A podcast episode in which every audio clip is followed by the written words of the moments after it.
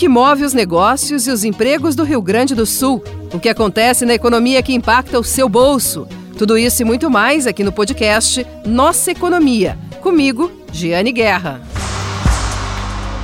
Olá, estamos de volta com o podcast Nossa Economia de GZH, sempre com assuntos que interessam a nossa economia, economia gaúcha, os nossos empregos, as nossas empresas e também o nosso bolso. O assunto de hoje é sobre o nosso bolso. Foi uma provocação que eu recebi da Cristina Ranzolin e de outros ouvintes também, que é falar sobre holding familiar. O que é holding familiar? Ela vale a pena? Ela substitui a divisão da herança? Como ela deve ser feita?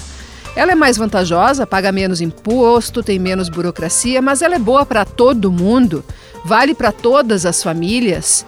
Diminui ou aumenta a briga entre os familiares pela herança, isso que a gente conhece já de tanto tempo? E foi para tirar estas e outras dúvidas que nós convidamos os nossos entrevistados de hoje aqui do podcast Nossa Economia de GZH. Vamos ouvir a entrevista. O assunto hoje é holding familiar. O que é isso? Quais são as vantagens? Quais são os cuidados necessários? E para explicar isso, eu convidei para participar comigo hoje do programa o presidente do Sindicato das Empresas de Serviços Contábeis, aqui do Rio Grande do Sul, Flávio Ribeiro Júnior, e também o presidente do Instituto de Estudos Tributários, da Comissão Especial de Direito Tributário da OAB do Rio Grande do Sul, Rafael Korf Wagner, também é sócio da Liper Advogados. Tudo bem? Muito obrigada por aceitarem meu convite para virem aqui tirar as dúvidas dos nossos ouvintes. Muito obrigado, Giane. Nós que agradecemos. Obrigado, Giane. Bom, então vamos começar com a primeira pergunta básica, que é o que é uma holding familiar? É, é uma estrutura onde uma empresa, uma empresa normal, é, onde a gente normalmente traz é, a família do empresário e, e, nessa estruturação a gente tem alguns pontos de atenção que a gente precisa trazer um dos aspectos, por exemplo, que a gente tem um cuidado é, no escritório é quando a empresa é no simples, por exemplo, e, e eles querem, por exemplo, abrir uma, constituir uma patrimonial, e essa patrimonial, por, por hipótese, tem uma venda de um volume de um imóvel, e isso pode acabar até saindo essa empresa do simples. Por isso, quando a gente pensa em constituir uma empresa familiar dessas, para um planejamento sucessório, para governança corporativa, por exemplo, são exemplos que a gente utiliza é, para definir um plano de sucessão. E aí, esse detalhamento do plano de sucessão, é que aí eu peço aí para o Rafael entrar um pouco mais nessa, nesse, nesse assunto, é que a gente é, recomenda que seja feito um trabalho aí de seis mãos junto à família, advogado e contador porque o grande objetivo é evitar depois que se faça depois da morte, né? É fazer um planejamento ainda em vida. E para que não precise fazer depois um inventário, para que se antecipe depois. É, quais são as vantagens dessa antecipação, dessa organização que é feita no patrimônio da família? Bem, Giane, é, complementando o que o Flávio uh, havia colocado, né? A holding, conceitualmente, é uma empresa que detém bens ou podem ser uh, outras empresas ou os bens patrimoniais de uma, de uma determinada família. Não existe na nossa legislação o conceito de holding familiar. Né? Isso foi algo criado né, aí por, por, pelos, pelos colegas, pelos contadores, pelos advogados, mas a, a legislação prevê essa figura da holding que detém esses bens e ela traz diversas vantagens para nessas, nessas estruturas, né, nessas situações que podem, dentre essas vantagens, é uma melhor administração, uma possibilidade de se fazer um planejamento sucessório antes da morte, se evitando todo aquele, é, é, aquele processo que se tem após o falecimento do proprietário desses bens, é, de já resolver isso em vida, tornando a situação muito mais econômica e muito mais eficiente para a própria família um aspecto, Giane. Quem fazer, optar pela holding familiar, em vez de fazer essa distribuição de bens depois da morte, uh, pagaria menos imposto e teria menos burocracia. Eu posso afirmar isso? podes afirmar sim a questão de, de pagar menos imposto, menos burocracia, mas aqui o ponto mais relevante, importante que a gente poderia uh, colocar aí para os nossos ouvintes é de que é fundamental que isso seja feito junto com um advogado, com um contador, né? E para que se não se não se tenha nenhum problema de se ferir a legislação, principalmente a legislação sucessória, que garante para os herdeiros uh, alguns direitos, né? Então isso tudo tem que ser feito de acordo com a legislação em Porque vigor. Se for contra o que determina a lei, aí depois pode derrubar e Exatamente. derrubar numa contestação judicial pode derrubar a holding familiar. Exatamente. E falando na questão judicial, eh, Jane, eh, tem que ter um cuidado também. Eh, algumas pessoas falam em blindagem de patrimônio, e aí a gente vai usar também aí o Rafael. a questão que não blinda, ele protege, mas não blinda o patrimônio. Eu já vi casos, por exemplo, de acessar as, essas holds familiares por conta de uma dívida na empresa do empresário. É claro que aí entra o advogado para fazer as defesas. Então, Ou seja, novo... ter uma dívida na empresa e, e sim, uma decisão judicial pode mandar pegar patrimônio da holding para pagar essa dívida. Isso. Isso. Então, não, é, ela protege, mas eu já vi casos que não blinda. Então, é, mas é, é, ela é a estrutura da holding, ela serve para questões, por exemplo, um aspecto que a gente tem que ter um cuidado também é da marca da empresa. Então, a gente pode registrar a marca da empresa na holding familiar, por hipótese, e não ser diretamente na empresa.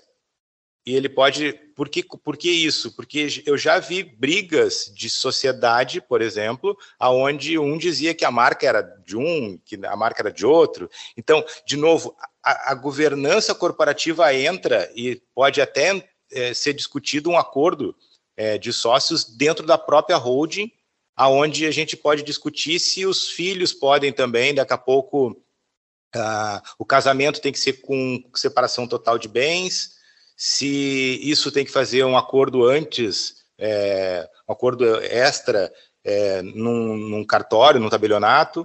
Eu queria até ouvir um pouco o Rafael na questão da blindagem, porque isso é recorrente, uma dúvida recorrente sobre esse assunto. É, Flávio, Gianni, eu acho que tem muito marketing envolvido nessa situação e eu acho que nós precisamos fazer uma diferenciação é, importante e necessária. Tá? A holding é um instrumento previsto na legislação totalmente legítimo, totalmente legal.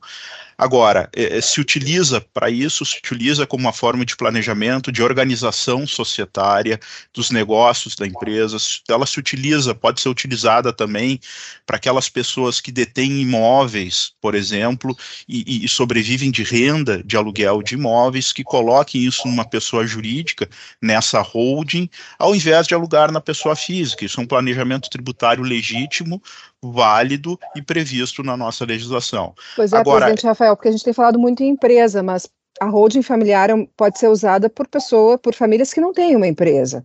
É que a holding familiar funciona como uma empresa, é criada como se fosse se estivesse criando uma empresa, mas pode ser de uma família de, de, de profissionais que não são profissionais da área de negócios. Exatamente, mas que detém um grande patrimônio, por exemplo, na pessoa física. Né? Ah, tá. Isso e... é uma outra pergunta, presidente Rafael. Vale a pena só para quem tem patrimônio grande? Via de regra, via de regra, Giane, sim. Tá?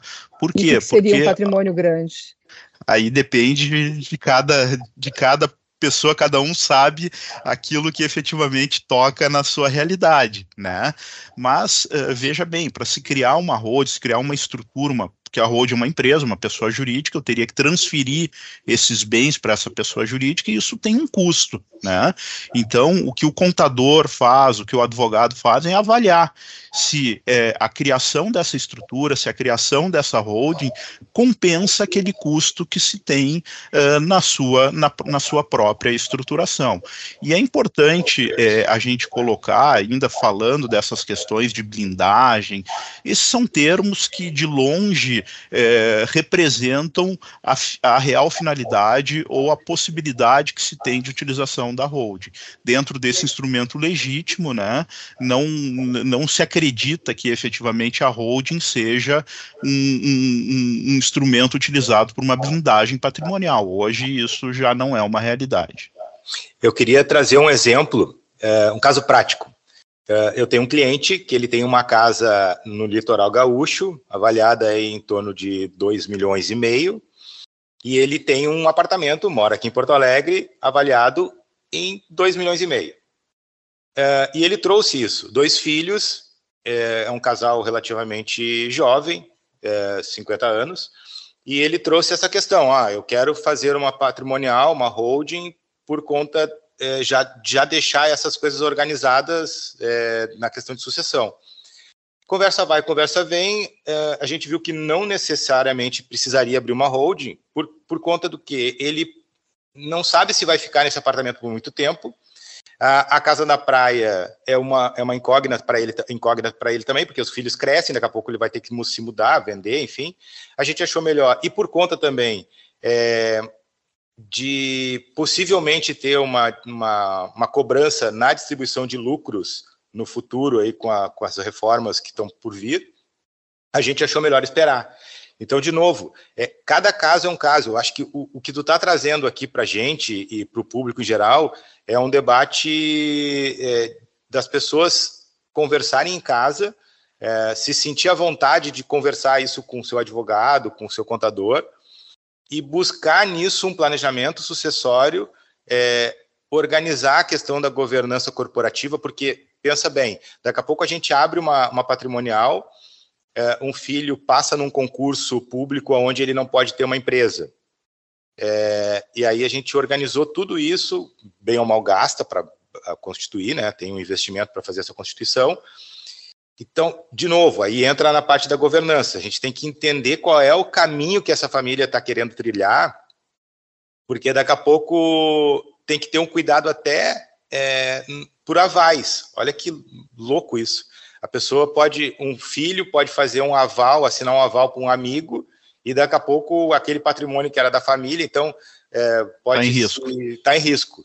Tem que amarrar direitinho também, né? Pois é, é porque Desculpa, Sim, Já é, já é folclórica a briga de herdeiros, né? Exato. É uma situação folclórica, não é de hoje que acontece. E eu acho até, né, pessoal, que essa, essa curiosidade que algumas famílias têm, que alguns genitores têm de criar uma holding familiar, já é né, uma, um desejo de evitar uma briga em família para depois, né, no, no caso dessa pessoa, quando essa pessoa vier a faltar, né, vier a falecer. Então, mas assim, não tem garantia de que tu vai evitar que os herdeiros briguem depois. Não, Porque é, pode ter uma contestação da holding na justiça é, também. Não, Giane, assim, é, é, é, importante se colocar é, isso que o Flávio, o Flávio trouxe, né, essa antecipação. É, nós temos, infelizmente, ainda uma tradição de não tratar desses assuntos em vida, né, e acho que essa é uma tradição é, latina é, que, que, que, que, que é realidade hoje aqui. É um tabu, né, é, um tabu. dolorido, mas é dolorido mesmo, assim, eu, eu concordo, exato. é dolorido, assim, exato, né? tem que racionalizar que... muito para fazer é, mas eu acho que a gente tem que pegar um pouquinho dessa racionalidade, por exemplo, que se tem é, nos países de, de tradição anglo-saxã, em que isso é muito normal, isso é previsto já em vida, e, claro, não há essa garantia efetivamente de que não vai haver uma contestação no futuro, mas se bem feito, se bem assessorado por um advogado, bem assessorado por um contador, esses riscos de discussão no futuro eles ficam muito minimizados, né? Então, uh, se, se, se se orienta sempre é de que isso seja feito com uma boa assessoria para se evitar qualquer discussão no futuro. E o Flávio traz um ponto interessante. Nós estamos falando aqui de holdings é, no Brasil, né? Mas se utiliza muito também da figura da holding no exterior. Não é ilegal, tá? Não se qualquer brasileiro pode deter uma empresa no exterior que titularize esses bens e esses recursos no exterior, desde que isso seja declarado para o fisco, para a Receita Federal e para o Banco Central do Brasil. E essas estruturas no exterior elas também trazem vantagens, né? Né? No sentido de uma menor carga tributária, de uma situação é, é, de de manutenção desses recursos em uh, locais onde se tem uma maior estabilidade, então também são figuras previstas e que são muito utilizadas efetivamente uh, hoje em dia. Boa, quero entrar nesse ponto, carga tributária, porque as perguntas que eu recebo, muitas falam sobre os impostos que são cobrados. Vocês conseguem dar uma dimensão para nós de quantos impostos a menos se paga quando se opta por uma holding familiar em vez de um inventário tradicional, tá? E, aproveitando esse gancho do presidente Rafael, quantos uh, impostos a menos se optar por uma holding no exterior? Jane, a tua pergunta, uh, é, Flávio, desculpa, mas só para a tua pergunta, inclusive, ela, ela é muito atual, né? Porque no dia 1 de, de maio, agora, nós tivemos a edição da medida provisória 1171, em que o governo é, busca uma tributação dessas estruturas que se tem no exterior, buscando uma equiparação com a tributação aqui, é, aqui no Brasil. Então, nós estamos num momento ainda é, nessa transição, né, com essa mudança, é, foi uma surpresa, não se tinha, é, não se esperava que isso viesse por uma medida provisória, mas sim talvez por um projeto de lei. É, então, é, ainda está uma, uma situação de, de conhecimento e de debate dessa situação junto ao Legislativo por conta dessa medida provisória. Mas respondendo a tua pergunta, em relação a essas estruturas no Brasil, por exemplo, uma família que detém um, uh, imóveis na sua, na sua, é, é, no seu patrimônio, é, e esses imóveis estão detidos na pessoa física, a criação de uma holding vai importar na necessidade de transferência desses imóveis para a holding, onde eu vou pagar, por exemplo, o ITBI, e depois, eh, eventualmente, também um imposto de renda, que o aluguel hoje no imposto de renda é 27,5% na pessoa física, ele cai aí em torno de 14% se for feito na pessoa jurídica. Então pode ver que daqui a pouco um, um aluguel aí de 4 mil, 5 mil reais é, por mês, talvez não valha a pena fazer essa movimentação toda por conta que amanhã ou depois eles podem tributar o lucro. Por isso que é, um, isso, claro, é, é uma opinião é, particular, né?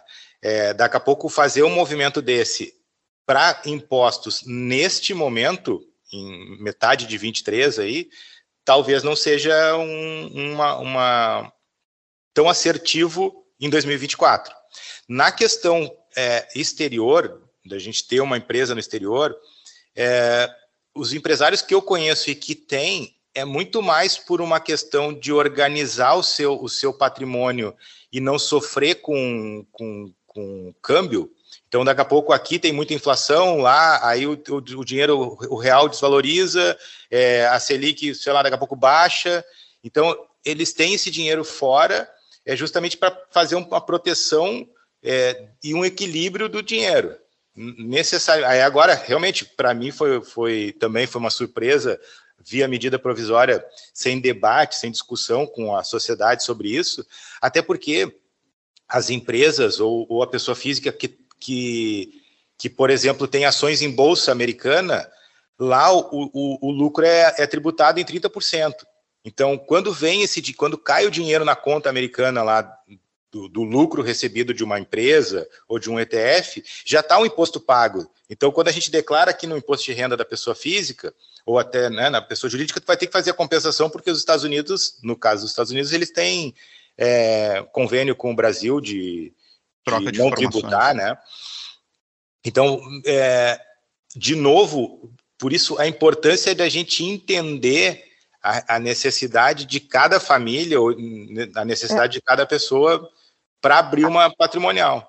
A redução da carga tributária entre né, ao optar por uma por uma holding em vez do inventário depende de cada caso. Não tem como dizer, ah, vai sempre vai reduzir de 20 para 10. Não Sim. tem como dizer isso. Vai depender é. de cada caso. E tem um caso o que importante. que envolve dos bens que são envolvidos dentro dessa, dessa holding. É, eu lembrei uma coisa, desculpa, ainda bem que a gente está numa conversa é, informal aqui.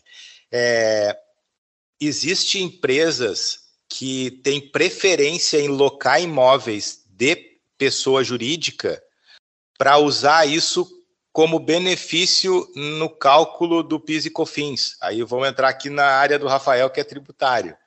É... Não sei, Rafael, se tu quiser aprofundar esse assunto. É, não, é, eu já tive é, casos é, disso. É, é, que, Giane, eu acho que é, é, importante, né, que cada caso seja analisado, não, não existe uma regra geral. Eu acho que o ponto só que a gente deve desmistificar é que sim, há uma, há uma vantagem na criação da holding, que ela, da holding, que ela pode ser tributária, ela pode ser sucessória, né?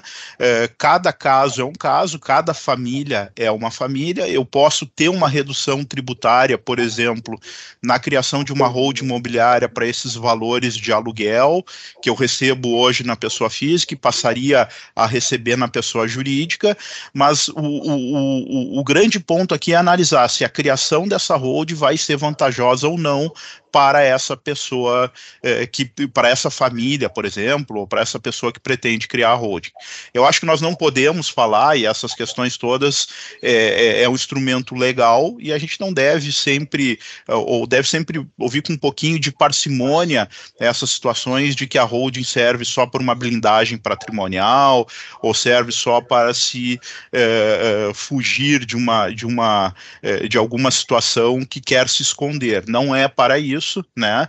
E é um, um, planejamento tributário, sim, legítimo, previsto em lei, sobre o qual não, não se tem maiores questionamentos em relação a esse ponto. O, Ses, o SESCOM ou a OAB tem algum tipo de levantamento sobre pedidos de, de criação de holding familiares aqui no, no Rio Grande do Sul?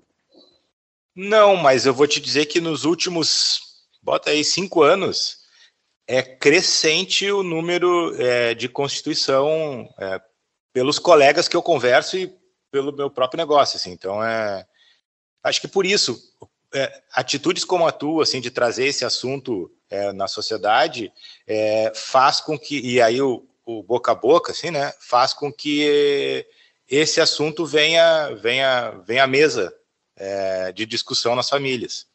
Mas ainda com tabu, né? É, gente... a, particularmente, a OAB não tem esse, esse levantamento, não tem esse número, mas esse, o, o que nós estudamos são os aspectos legais é, sempre envolvidos em relação a isso, através da, da Comissão de Direito Tributário, da qual eu sou o presidente. E vocês, para a gente encerrar, vocês listariam qual é a principal vantagem da holding familiar na visão de vocês e qual o principal ponto de atenção na hora de uh, analisar se vale ou não para aquela família criar essa, essa empresa. Bom, é, como eu já coloquei, a vantagem é sempre antecipar pro, eventuais problemas sucessórios, é, obter uma carga tributária é, reduzida em relação uh, àquilo que se paga eventualmente na pessoa física, né? É, me parece que essas seriam assim as duas grandes vantagens uh, da holding, mas a depender do caso específico de cada família, de um empresário, por exemplo, que detém uma participação societária, que pretende vender essa participação societária no futuro, ele através da criação de uma holding, de uma de uma holding que detenha essas uh, essas ações, essas cotas sociais, pode também antecipar e, e planejar é, essa venda de uma forma mais eficaz, mais efetiva e reduzida do ponto de vista do ponto de vista tributário. Eu vou é, até por uma questão de exercício aqui que a gente está fazendo, vou dar duas, é, ou, vou levantar dois outros aspectos. É, um deles seria a questão de governança corporativa, onde tu envolve a família envolve os herdeiros nesse, nessa discussão, e aí a questão de pertencimento da família, ela, até por uma questão de manutenção do patrimônio, ele fica diferente, a estrutura, né, o debate familiar, ele, ele é mais aprofundado, é, e a questão, a segunda, que seria é, de tu ouvir os aspectos fiscais, porque, de novo, é, ele é tão abrangente que daqui a pouco tu tem que ter um cuidado maior antes de sair abrindo, assim. É, de novo, não dá para ir na moda de abrir, que é fácil, que vai reduzir carga, é, porque a gente tem muitas variáveis que, por exemplo, o Rafael tinha falado de TBI, tem município que hoje cobra, tem município que não cobra, então os aspectos fiscais aí é uma coisa que eu deixaria como ponto de, de atenção. Tá certo. Muito obrigada pela entrevista, pelos esclarecimentos. Nós conversamos aqui sobre holding familiar com o presidente do Sindicato das Empresas de Serviços Contábeis do Rio Grande do Sul, Flávio Ribeiro Júnior, e também com o presidente do Instituto de Estudos Tributários e da Comissão Especial de Direito Tributário da OAB do Rio Grande do Sul, Rafael Corf Wagner. Muito obrigada pela entrevista. Obrigado, Gianni. Obrigado, Gianni. Nossa pauta de hoje foi holding familiar, mas vocês sabem já que o podcast Nossa Economia já existe há um ano praticamente, tem muitos episódios que podem ser conferidos. Muitos episódios sobre diversos assuntos, histórias curiosas de empresas, uh, assuntos que impactam o nosso bolso. Também tem análises de conjuntura econômica. Tem muita coisa, é só você acessar na sua plataforma de áudio preferida ou em gzh.com.br barra Guerra. E lembre-se que na quinta-feira da semana que vem tem episódio novo do podcast Nossa Economia, aqui na sua plataforma de áudio preferida. Até lá!